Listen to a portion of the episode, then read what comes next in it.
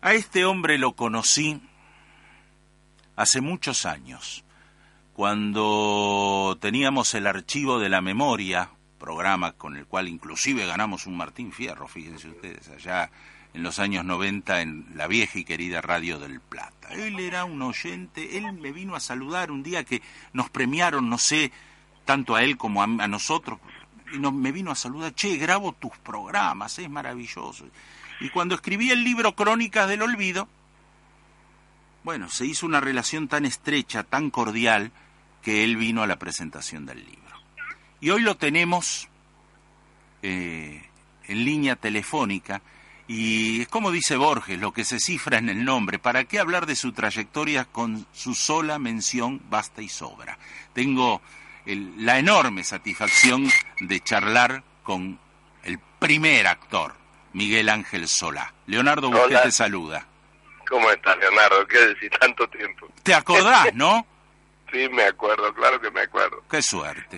todavía me estoy riendo con la salida de Salgán. Ah, la del piano, la de la silla eléctrica. Qué maravilla. Y bueno. Qué eh, maravilla. Cumple 100 años, viejo. Qué lindo, por Dios. Y qué, y qué, Qué lindo sería que se lo recordara mucho más todo el tiempo a Horacio. Y sí. Qué genio. Y sí. Es, es, un genio, realmente es un genio. Sí. ¿Cómo va la vida, Miguel? Va, va, que es mucho. Cumpliendo años hoy. Ah, hoy es tu cumpleaños, feliz cumpleaños, qué suerte. Va la vida, gracias Leonardo, muchas gracias. No, por favor, qué lindo, mira vos. O sea que sos de qué signo sos de, yo de eso Taurino. ¿Cómo? Taurino. Ah, Taurino, eso. Del año del Libertador, o sea, ah, 66 años. Bueno. Eh, bueno, Miguel Ángel Solá. Eh, uno lo recuerda haciendo ecus en el teatro. A, a, mí me quedó marcado, quizá no haya sido la, la película más trascendente o la...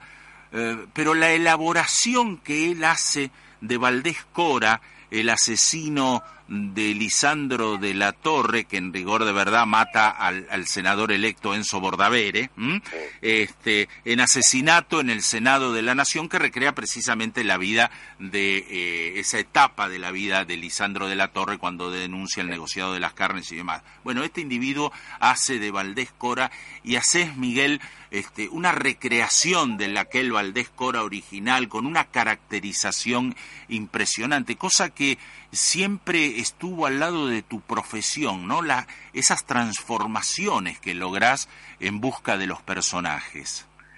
Sí, es, lo que yo pienso que debe ser nuestra tarea.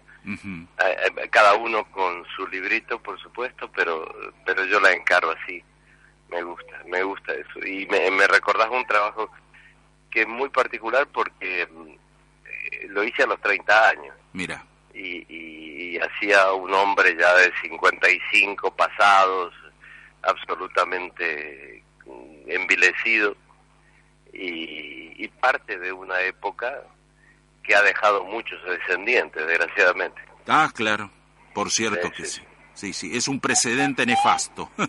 sí, sí, sí, nefasto, sí.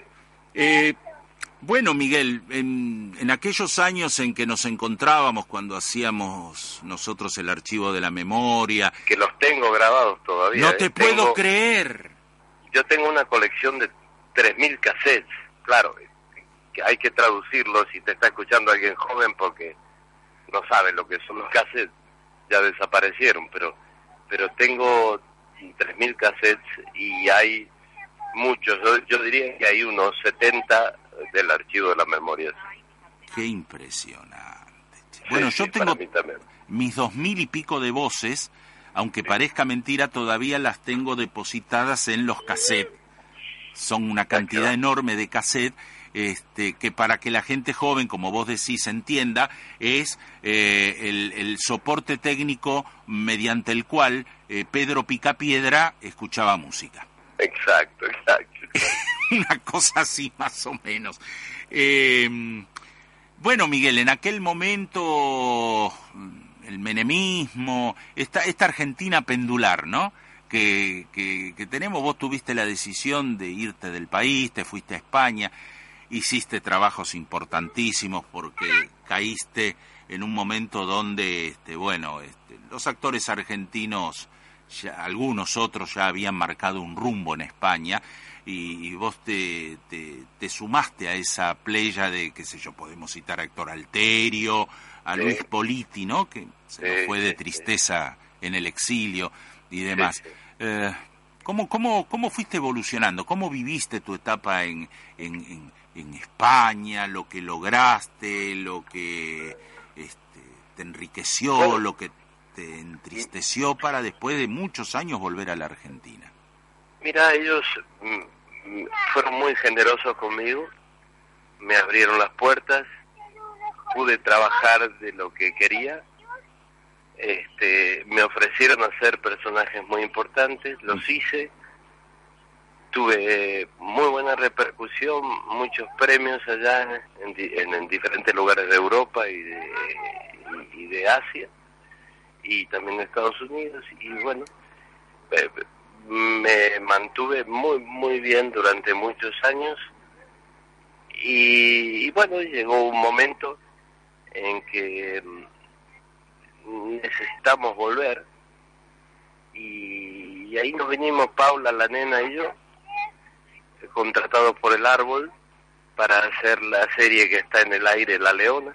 Ajá. Y, y la verdad es que estamos muy agradecidos porque nos permitió estar un tiempo acá y que todavía se prolonga y hacer el diario de Adán y Eva en teatro. Entonces, eh, todo ese periplo de España, desgraciadamente no se fue, no se vio reflejado aquí. Eh, y a veces me da bronca eso porque eh, de golpe el mismo, el mismo periodismo hizo que la gente me olvidara, ¿no? Ah, bueno. Y, y los mismos canales de televisión y todo. Pero bueno, este, ahora estoy acá otra vez peleando en el tiempo que nos toque pelear acá y como somos una familia que viajamos por trabajo, no por turismo, porque no, no, no, podemos dar esos gustos. Entonces, este, estamos disfrutando esto de una manera muy grande, porque la repercusión de la serie es muy buena y el diario hace un año que está en cartel y ahora estamos haciendo giras por todo el país.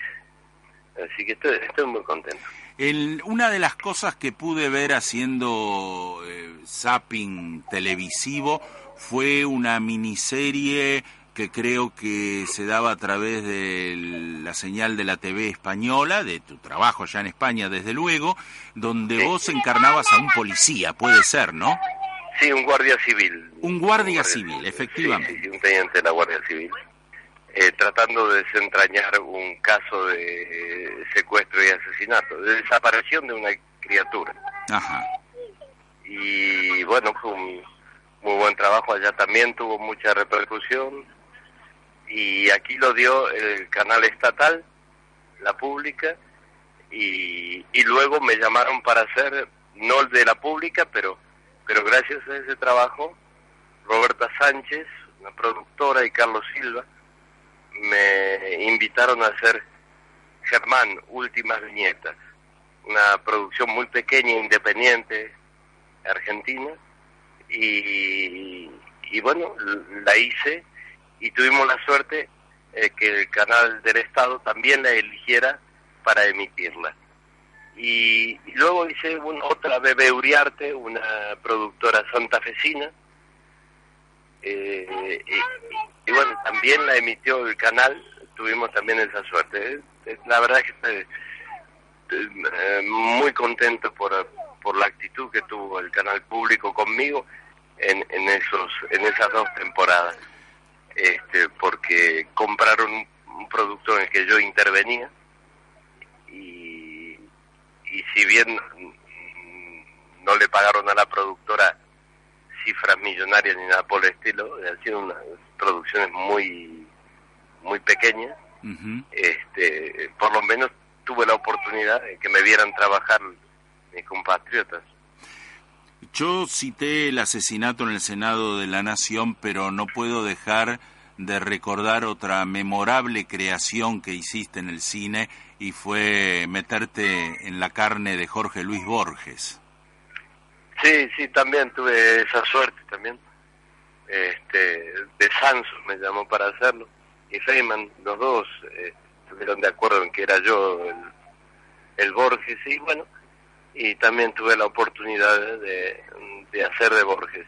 Y también hice otra que ah, para mí es muy entrañable, que es el personaje de Salvador Massa Ah, en claro, Casas de Fuego, claro, el claro. continuador de las investigaciones de Chagas, del médico brasileño.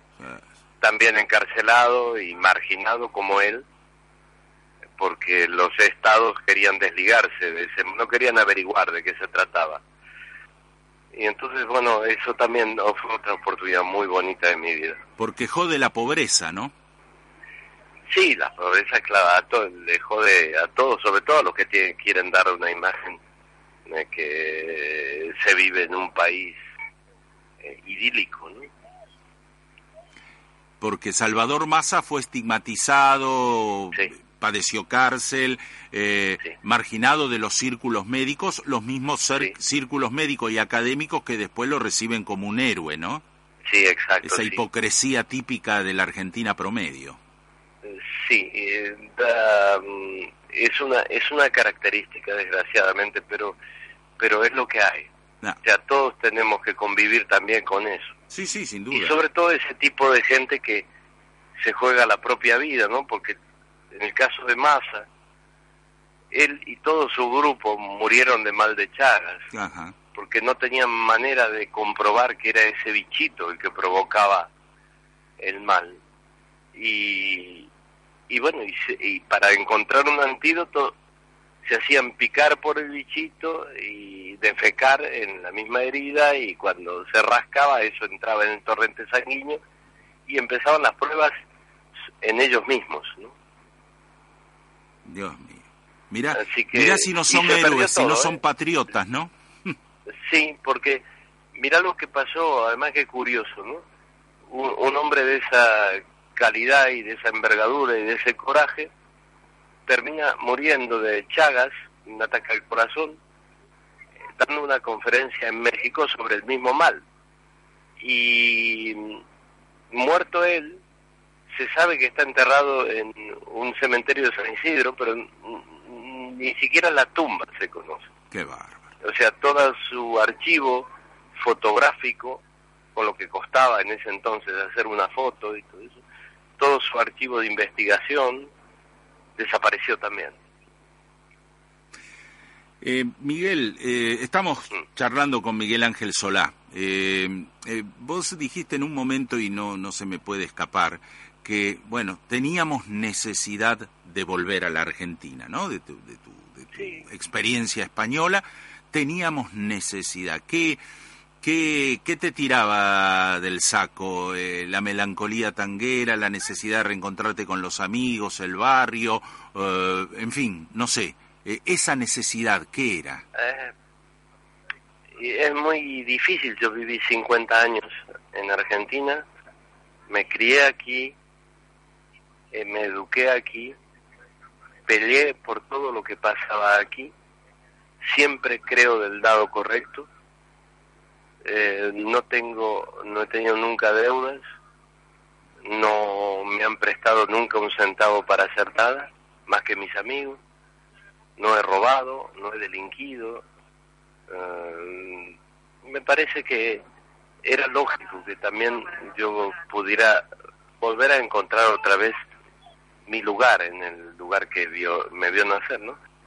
Eh, un árbol eh, no es lo mismo que un hombre, o sea, el hombre no, na, no crece donde lo plantan y tiene todo el derecho de trasladarse a donde quiere. Pero sí es verdad que existe, se van haciendo a lo largo de la vida un montón de códigos, aunque no los comparta la mayoría, pero se van haciendo un montón de códigos que solo los podés encontrar en este lugar. Y entonces, nada, yo sentí necesidad, Paula me, me alentó, me incentivó, me renunció a, los trabajos que tenía allá y se vino conmigo y con la hija, con la hija de los dos, y a pelearla aquí. Y hasta ahora es una pelea eh, bastante buena, porque mm, a ella le están abriendo un lugar en el panorama del trabajo, de a poco, a mí también, y, bueno, veremos qué resulta de todo esto. Qué maravilla, ¿no? Porque además, este, bueno, la, la, la hija de ambos es esa vocecita tierna y dulce que se escuchaba de fondo hace un ratito, me parece, ¿no? Sí, esa, esa, esa que sabe de todo. Tiene dos años y es una enciclopedia viviente que nos da lecciones de vida y todo. Qué maravilla. Eh, Miguel, el diario de Adán y Eva repuesto de vuelta este, en, las salas eh, y además el diario de Adán y Eva con un toque, eh, una excusa, ¿no? Para, para plantear la historia que ahora seguramente me la vas a sintetizar. Eh, a través de aparece en un momento de la obra la radio, ¿no? Como como elemento ahí este eh, toda toda la obra es la radio. Toda la obra es la radio. Sí, sí, sí, toda la obra es la radio. El, porque todo transcurre en dos estudios de radio en diferentes épocas y el vínculo que une a los protagonistas es la radio, que tras hacer siete años de un ciclo maravilloso con la gran literatura universal, se despiden esa noche haciendo em, pasajes del, diario de Adán y Eva de Mark Twain. La obra no es de Mark Twain, la obra es nuestra. Sí, sí, claro. Este, y, y bueno, y en ese juego existe la historia de amor, tantas historias de amor como podemos contar, la de Adán y Eva, la de los dos protagonistas, la del tiempo en el que ellos no están juntos y su diálogo es epistolar, es por carta, por teléfono, este, y una tercera historia o cuarta historia de amor, que es la, la de ese hombre ya mayor haciendo un reportaje con una periodista joven que es muy parecida a, la protagonista de la historia, al amor de toda su vida. Por eso Paula encarna tanto a Eloísa como a Adriana. Sí, encarna a Eva, a Eloísa y a Adriana. Y yo encarno a Adán y a Dalmacio joven y a Dalmacio ya anciano. ¿Cómo es Dalmacio? Dalmacio es un hombre simple, es un hombre que tiene la poesía en la boca, este, que, no sé, un Galeano, un Benedetti, mi tío Gaita, qué sé yo, este, gente, gente hermosa, sencilla, y que tiene un talento particular para poder pronunciar las palabras que dan la vida, no, no las que la quitan. Eh, ¿Y cómo es Eloísa y Adriana? Eloísa es la protagonista de toda la historia, es eh, la mujer que ayudó a Dalmacio a, cumplir sus sueños de ser actor y es en definitiva la que le hizo la que la hizo hombre la, que le dio a él un porqué para vivir la única invención del ser humano, ¿no? El amor. Hay una dirección. Sí, sí, hay una dirección eh, y hay un nombre propio que tiene una trayectoria, bueno, hablar de, tu trayectoria, eh, la de Paula Cancio, pero Manuel González Gil, eh, no, no te has quedado atrás con el director. No, em, mi amigo es, eh, una persona entrañable para mí y es el único director a lo largo de 45 años de trabajo con el que no me cansaría jamás de trabajar porque es el que me ha comprendido en profundidad. ha comprendido mi manera de concebir el trabajo, de cómo hacer los personajes y bueno, y eh, generamos teatro en movimiento constantemente. Esta obra tiene 3.500 funciones, tiene 20 tipos de, de escritura diferentes, o sea, hemos hecho 20 versiones. Esta última es la más bonita, es la más completa de todas. Eh, y bueno, ¿cómo voy a renunciar a eso? No, sin duda alguna. Lo tengo todo ahí. Pero además, eh, Manuel González Gil tiene una trayectoria que le ha permitido transitar todos los caminos de género. La comedia musical, el drama, eh, la comedia propiamente dicha, el humor, la tragedia, ¿no? Y es un escritor, además, eh, muy prolífico. hace un trabajo extraordinario, tanto para niños como para grandes. ¿no? Es, no, es maravilloso. Eh, van a empezar ahora un periplo bastante intenso por determinadas localidades de la provincia de Buenos Aires, eh, mi también, También, también, vamos a estar... Hoy estamos en Tigre, ahora, ahora. a las 21 horas, estamos yendo para allá y voy a celebrar mi cumpleaños. Qué lindo. Después, este, cuando volvemos en junio, porque nos vamos a filmar 15 días a España, Paula y yo, y luego volvemos y retomamos y nos vamos a Zárate, a San Martín, a, perdón, ¿a quién? A, San Isidro, a, La Plata, al Coliseo de La Plata. Mira, eh, mirame, escuchame un cachito a mí. Sí. Acá lo tengo. Jueves 2 de junio, Teatro Complejo Plaza Intendente Campos 2089 de la localidad bonaerense de San Martín el viernes 3 de junio, Teatro Coliseo, 19 eh, de marzo, Independencia de Zárate. El sábado 4 de junio, el Teatro Coliseo Podestá, célebre teatro de La Plata, en la calle 10 al 700. Hermoso. Y el domingo 5 de junio, en el Teatro Don Bosco, Diego Palma 289 de San Isidro. Más o menos ahí está, ¿no? El, el... Sí, sí, ahí, hay dos de esos teatros que no conozco. Por a conocer el Nini Marshall. Ah, el de Tigre, sí, claro. sí.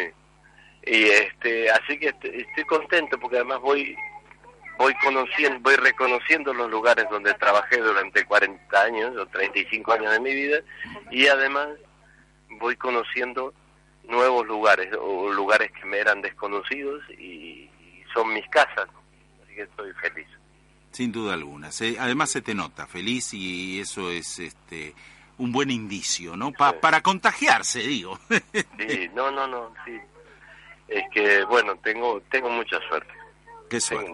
Qué, qué, lindo y, y después nos vamos 25 días al sur seguidos en micro con la mochila, con la nena, este, a, a hacer todo el sur día a día, o sea que significa la la gente cree que nosotros, que los actores venimos del cielo y nos dejan ese día ahí y, después el cielo también nos lleva otro. No, este, el trabajo de una gira es montar, bajar del micro, este, entrar en un hotel, desencillar, bañarse después del viaje del micro, este, ir a hacer la función, desmontar todo, irse a lo de comer, después a dormir, o si hay que subirse al micro, irse al otro, a la otra ciudad, este, hay que montarse en el micro. Entonces, y eso mismo se repite 20 días seguidos, o 25, o 30, o 30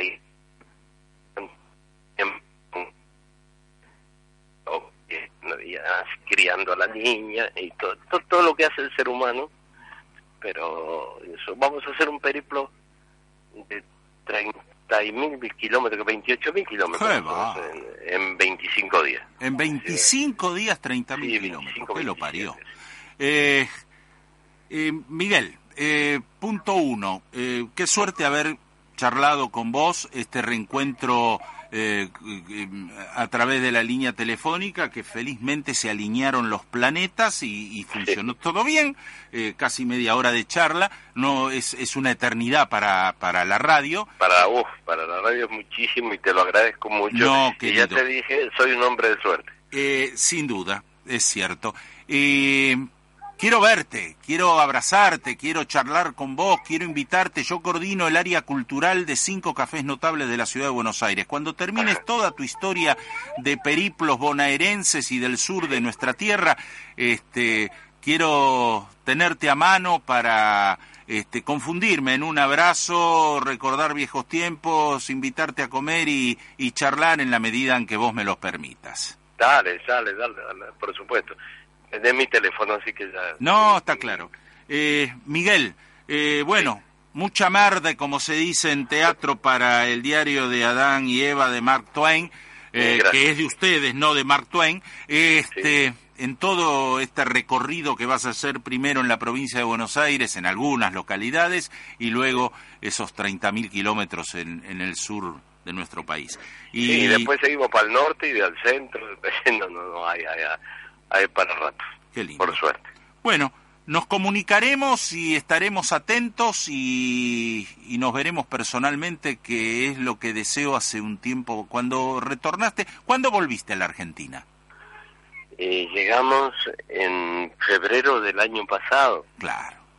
Este, y solo viajamos una vez para trabajar y volver después. Qué maravilla. Bueno, ahí empecé a desear la posibilidad de, de verte nuevamente, de, ir a buscarte, de, charlar. Me, un día, eh, no sé si en uno de los cafés que yo coordino, que fue el Celta, creo, este, no, estuvo Miguel Ángel Solá, la puta madre.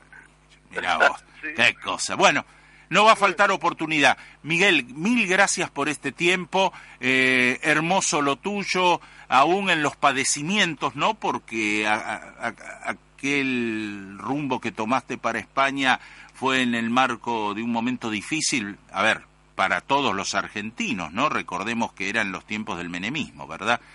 Este... No los nombres. No, bueno, está bien, qué sé yo. no digo porque trae mala suerte a los demás. Sí, ya sé, sí, tenés razón. Bueno, aquel, este, el que ya se sabe. Eh, Miguel Ángel Solá, un fuerte abrazo. Dos. Qué lindo. Gracias, por todo, viejo. Chao. Chao, querido.